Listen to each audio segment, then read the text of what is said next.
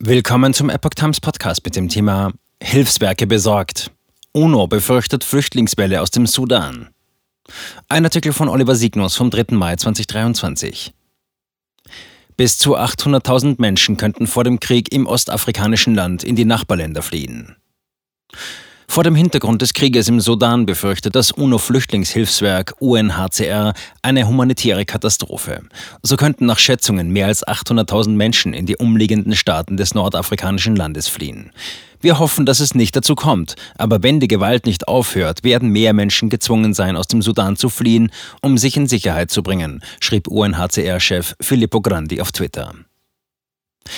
Rasche Lösung der Krise gefordert. Das UNHCR bereite sich mit Regierungen und Partnern auf eine mögliche Fluchtwelle vor, schreibt das Magazin Spiegel. Der Koordinator der Vereinten Nationen für humanitäre Angelegenheiten im Sudan, Abdo Dieng, warnte vor einer totalen Katastrophe. Dem schließt sich der stellvertretende UNO-Hochkommissar für Flüchtlinge, Rauf Mazzo, an. Zitat: Ohne eine rasche Lösung dieser Krise werden wir erleben, dass weitere Menschen auf der Suche nach Sicherheit und grundlegender Unterstützung zur Flucht getrieben werden. Zitat Ende.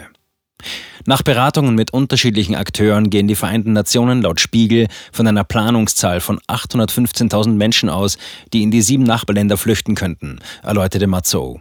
Darunter seien neben 580.000 Sudanern mehr als 200.000 Menschen, die sich bereits als Flüchtlinge im Sudan aufhielten. Bisher seien 73.000 Menschen in die Nachbarländer geflüchtet. Das nordostafrikanische Land grenzt an Ägypten, Libyen, den Tschad, die Zentralafrikanische Republik, Südsudan, Äthiopien und Eritrea. Auffanglager kommen an ihre Grenzen. Die staatliche sudanesische Nachrichtenagentur SUNA hatte zuvor bereits berichtet, dass mehr als 70.000 Menschen in den vergangenen Tagen aus der sudanesischen Hauptstadt Khartoum in den angrenzenden Bundesstaat Weißer Nil geflüchtet waren.